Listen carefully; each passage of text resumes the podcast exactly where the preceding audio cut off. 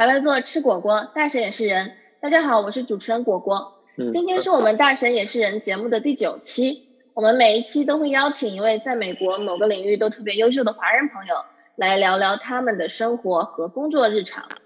他们也许在别人眼里是大神，是企业家，但是我要告诉你，他们也是人。现在让你足不出户也能体会在美华人的不同人生。今天我请到的嘉宾是我的好朋友 Paul，他是美国阳光地产的老板。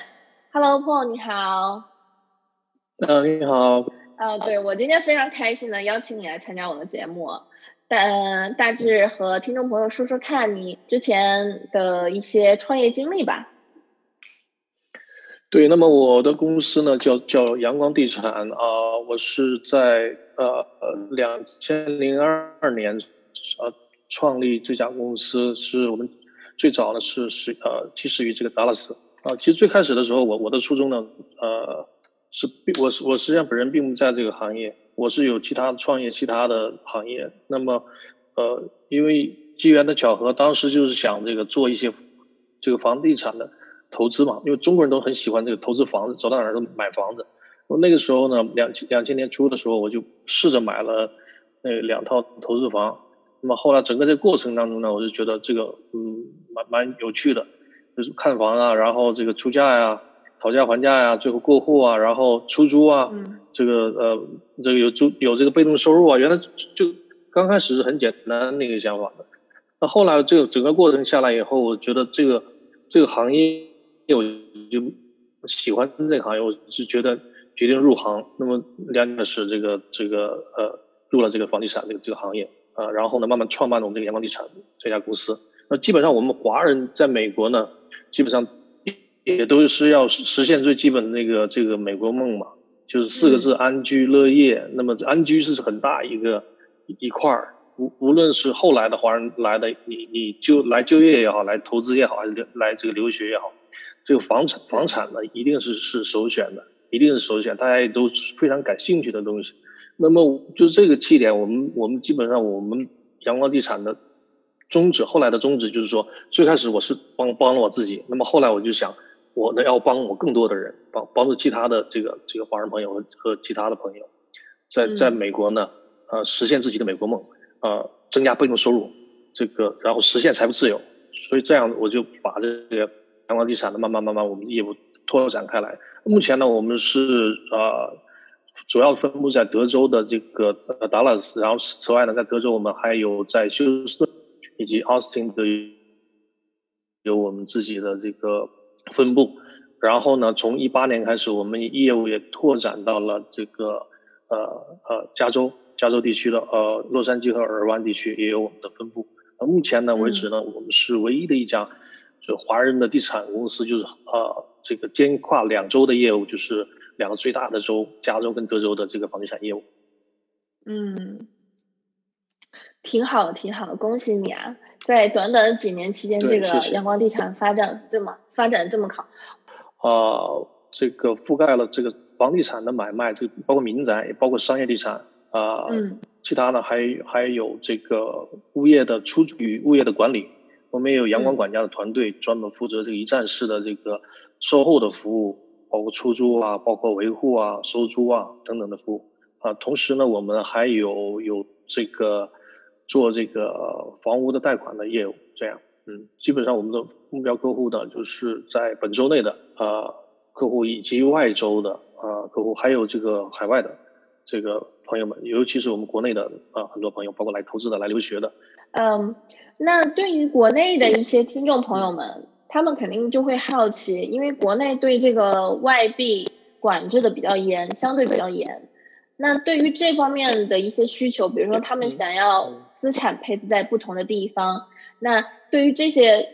有需求的一些客户，你是怎么去解决这个？就是关于这个国内对于他这个外汇管制，他有又想要在美国去投资一些这种产业，那这种是 transaction 方面的问题，又怎么样给他们一个更好的一个建议呢？嗯嗯，之前呢，实际上这个呃呃，这个海外海外这个资产。配置这个呃是一大选项，包括海，因为比较稳定的呃，这个资产的话，就是房地产的是比较稳定的，因为它有物业在，有地，有而且是永久的产权，在美国。嗯，就是呃，美国，因为美国毕竟是世界的第一经济大国，它的美金也是这个世界的经济体系，也是美元体系。那么美美国的这个呃房地产业呢，也是呃很稳定的一个一个投资物业的项目。所以呢，很多的朋友就首选就是美国的房地产项目。呃，这个这个资金方面呢，之前呢，呃，之前实际上是比较宽松一些的，有各种渠道，这个资金可以过来。那么近几年好像是这个国家的这个宏观政策，有些有一些掌这个就控制吧，在这方面啊，资金流量入金啊、出金啊这些。呃，那现在呢，基本上这个呃，客户他们有几种模式，就是说他们的这个呃，之前是通过香港，还有一些还有一通过这之前那个之前那个资金已经外外出了，他们从从其他的资产这个形式再转成美金资产。最近啊，这一两年呢，这个这个这个瓶颈的问题吧，那么现在也出现了一些新的科技公司，包括我们有有合作的这个科技公司，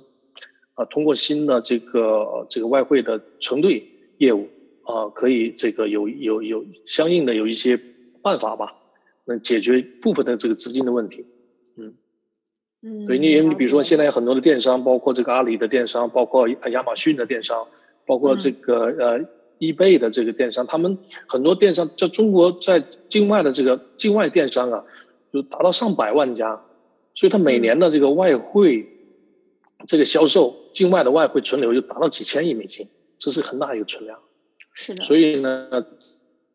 呃呃，在在这个外汇承兑上面，这个这个业务上面，未来可能会有一个比较大的潜力。对，如果大家感兴趣的话，也可以跟我们这个阳光地产联系。那最近因为这个疫情的关系啊，我觉得整个美国市场或者是全球经济都受到了一些严重的打击。那你觉得在这种呃打击下，美国的民用或者商用地产都有怎样的一些影响？或者你在这方面对一些投资者或者将要或者在观望的投资者，嗯，有些什么样的建议呢？嗯。好，这个问题问的很好，因为这个疫情呢，在美国已经持续了三个月以上了，而且这个呃疫情的有增无减，所以呢这段时间的对各行各业的冲击啊是相当的巨大。那么呃很幸运的就是说，在房地产来讲，总的来说，房地产的冲击还算是比较微弱的，也就换句话说，就是说我们房地产业的这个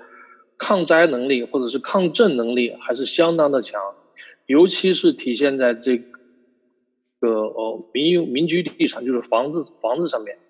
啊，这个刚刚公布的这个五月份这个全美的销售这个数据来看，这个民居类的，就是房屋的销售不减反增，反而是增加了百分之十七，所以这是一个非常令人惊讶和令人振奋的一个数字。对它之所以 增长了百分之十七，没有降它。那么我分析的就是说有两点，第一个呢，就是说呃三点吧，应该说第一个呢就是说它这个美国现在这个利息啊是创历史的新低，嗯，啊，它利息是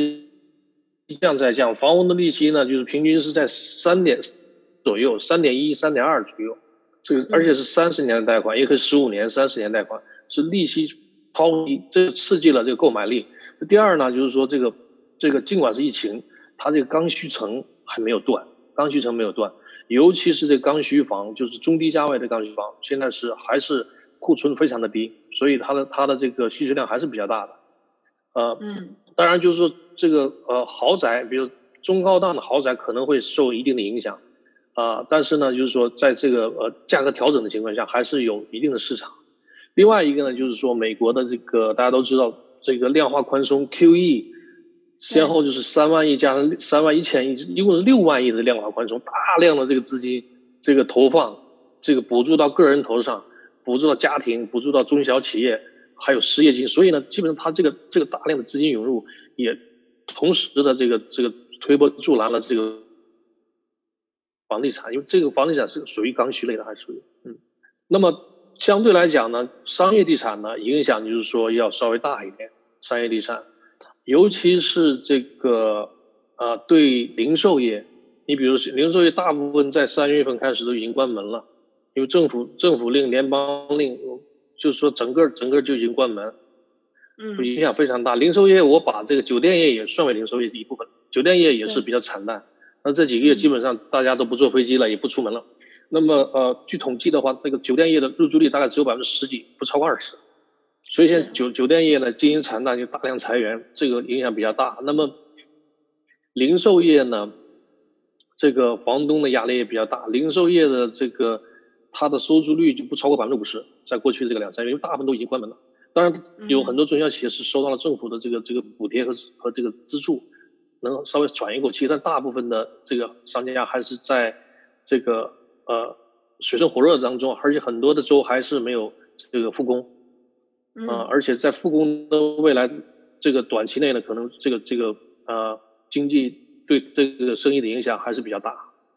另外一个影响比较大的这个这个商业地产类，我跟大家简单讲一下商业地地产的一个这个科普知识吧。商业地产呢，在美国就就是有四大类，第一类呢就是说这个公寓类，也属于住宅类；第二就包括学生公寓、老人公寓都包括；第二大类呢就是刚才我讲的零售类；第三大类呢就是说是办公。办公室、办公大楼类，第四大类就是工业地产。办公大楼。那么另外一个受比较大影响的，就是这个就是办公室、办公楼大楼。对，因为现在呢，这个禁足令的话，很多大家基本上都在家里工作了。那么沟通的模式呢，也很多都是通过这个像我们现在这个 Zoom，通过这个呃虚拟的这个会议、电话会、电话会议，这个在家里办公就解决问题了。那么这个这个呃，这对这个办公室的这个需求。在未来很可能会相当的减少，对，因为大家很可能在几个月的这个这个在家里工作呀、办公啊这个状态下，基本上适应了这种办公的模式。哎，有的像我有的朋友是在在一个律师楼上班，以前天天上班，现在在家里，他们这个律师楼最后两百多个律师下来的，这工作没有受丝毫的影响，嗯，而且工作效率还是相当高。那可能他们就觉得。未来可能没有必要去办公室了嘛？两百多人的办公室没有必要了，很可能就是一个礼拜去一次就好了。那我以前现在比如说是两万尺，那我现在未来可能就需要三千尺就够了。所以呢，就是这个未来很可能在这个对办公大楼的需求上，很可能会有一个一个改改改变，因为人们的这个包括零售业也是，因之前呢是受受这个电子商务的影响冲击很大。那么这次的疫情呢，更加加深了一个这个。这个这个这种状态，因为很多人都希望在家里购物，这个这个呃外送，包括现在很多这个呃，比你比如那那个叫叫 Shipt，购物清单就是就基本上我买这一个我需要买的东西送到家门口，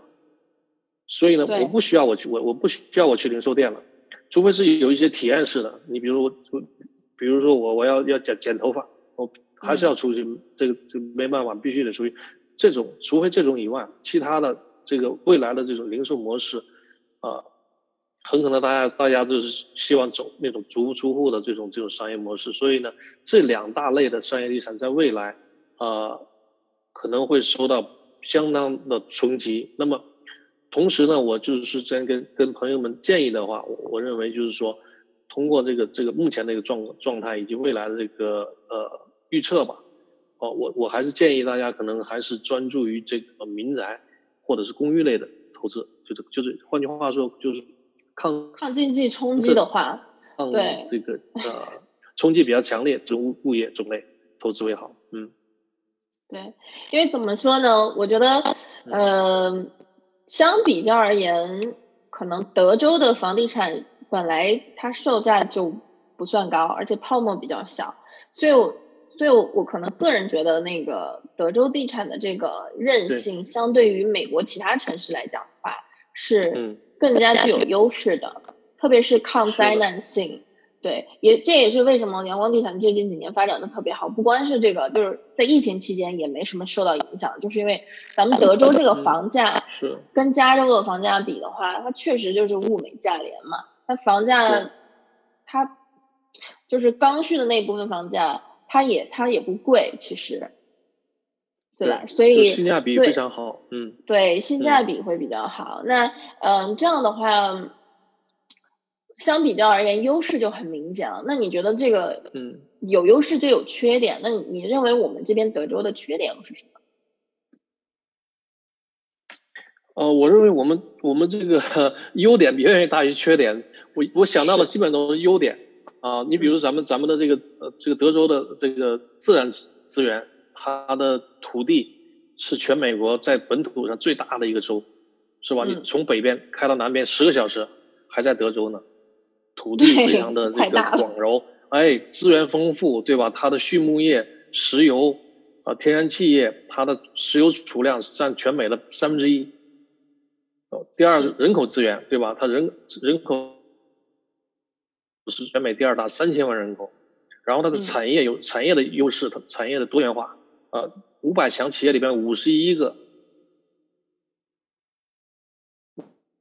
五十一家企业的总部就设在这么多州，它也仅次于加州，排名第二位，是吧？整个整个，你像如果整个把德州的 GDP 单独拿出来，在世界整个排名的话，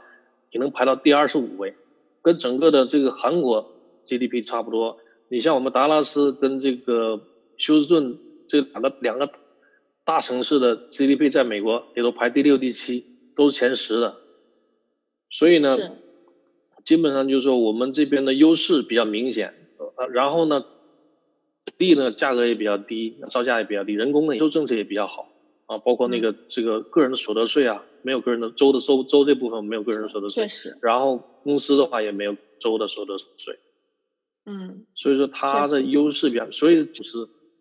有分涌入，创造了大量的就业就业机会。呃，包括在这个次贷危机的那几年，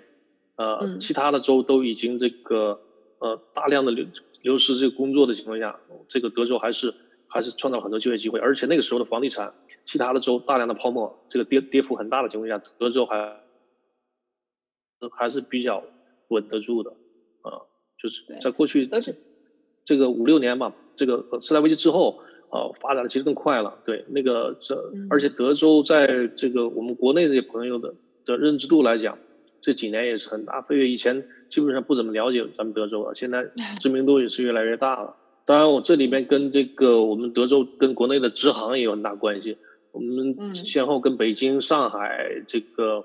呃香港三个三条这个直航，这起了很大作用。呃，每天有很多这个呃来往的这个呃朋友，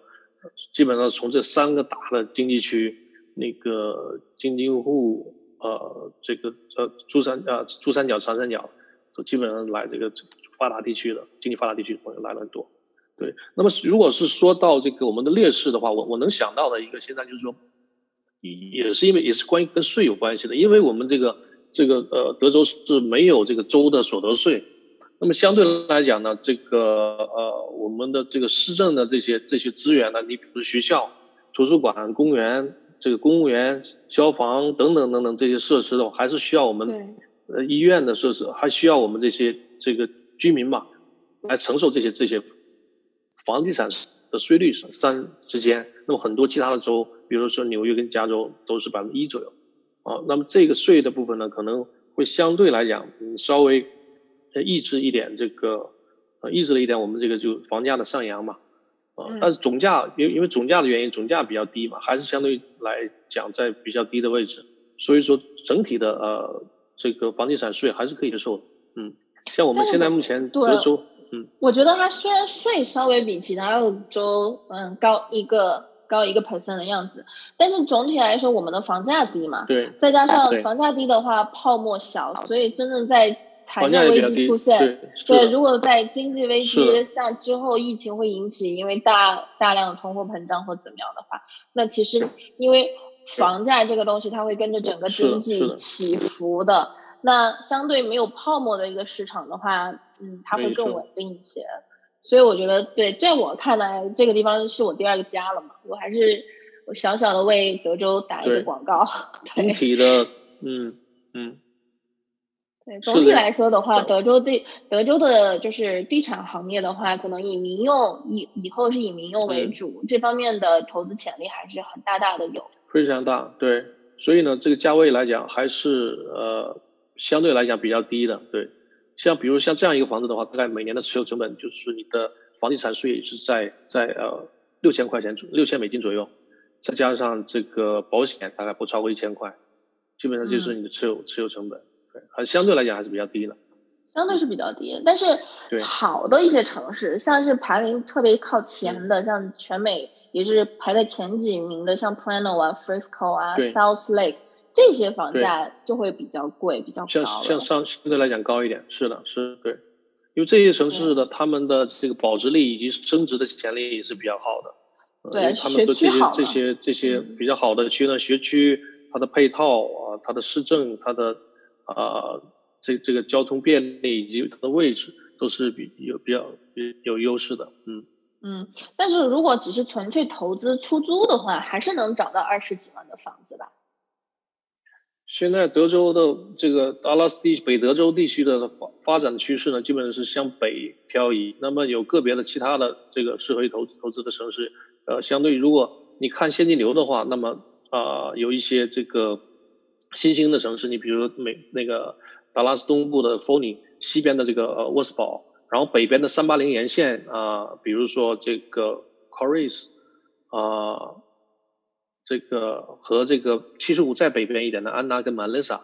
这类的新兴城市，他们的呃性价比就比较好一点，就是说二十万到二十五万美金还还是能买到啊。出租率能有多高呢？比较新的二手房，现在基本上。那个整个房房屋出租率的话，基本上都在九十以上，啊，都在基本都是在九十以上。对，然后呢，基本上出租的周期呢是在三十到三十五天。我说的这个区域也是比较好出租的。嗯，那是真的还不错。基本上它的出租费用的话，也就是一个月的出一个月的租金收入是吗？是。然后纯收益的话，差不多是十到十一个月，它可能还有一些 repair 的那些费用，差不多十个月的收益应该是它的净收益。对对，但平均的入住周期是两年半左右，因为有的有的住户会，尤其是有小孩子上学的话，一般他都会选择不会年就搬走，可能住个两年三年，甚至更久。嗯，了解了，我觉得今天。非常荣幸啊！你给我分享了这么多有用的信息，从一个专业的角度。今天我们节目也基本上接近了尾声，我觉得还有好多的话题其实可以深入的去探讨，比如说，嗯，就是去具体的了解这个民用跟商用的这个呃房地产投资具体是怎么样的，或者有没有什么案例的分析。我觉得，嗯，在接接下来就是之后的节目分享的话，呃，如果有感兴趣的听众朋友的话，可以在下面给我们留言。那今天非常感谢 Paul 分享他在美国的故事。如果大家喜欢我们的系列故事，还请点击订阅，关注我们下一期的大神也是人的节目。我们下期再见。